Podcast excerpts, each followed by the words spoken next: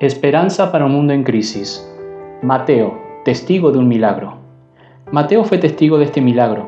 Él escribió basado en una experiencia de primera mano. Mateo estaba en el bote observando toda la escena y él informó. De inmediato Jesús extendió la mano y lo agarró. Cuando Pedro gritó, Jesús respondió de inmediato. Cristo está presente en las tormentas de la vida. Está aquí cuando las olas son altas y la noche es oscura. ¿Has notado que hay dos gritos en este pasaje? Uno de miedo y uno de fe. Cuando los discípulos vieron lo que pensaban que era la aparición de un fantasma, según el versículo 26, gritaron de miedo. Cuando Pedro se hundía en las olas, gritó con fe. Podemos tener absoluta confianza en la realidad de que Jesús nunca se aleja de aquellos que claman con fe. Su brazo es fuerte para sostenernos. David lo escribió maravillosamente Ahora conozco que Jehová salva a su ungido con la potencia salvadora de su diestra. Salmos 26. Estamos a salvos en las manos de Jesús. Fíjate que Jesús no le dijo a Pedro, Pedro, ¿dónde está tu fe? O Pedro, ¿no tienes fe? De hecho, lo que dijo fue, ¿tienes tan poca fe?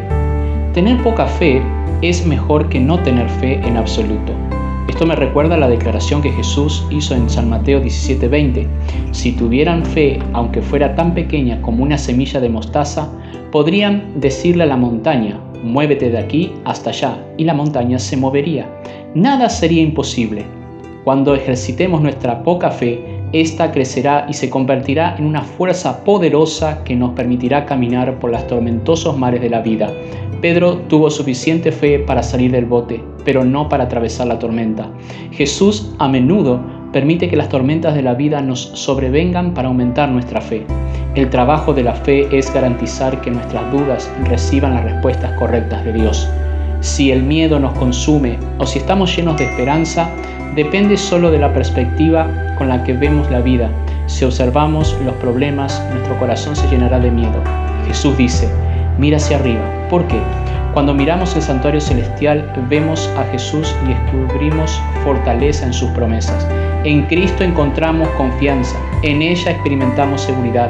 Jesús nos eleva por encima de las incertidumbres y las preocupaciones de la vida. A su lado, nuestro corazón está lleno de seguridad en aquel que nos ama con amor eterno, imperecedero, insondable, inagotable e infinito.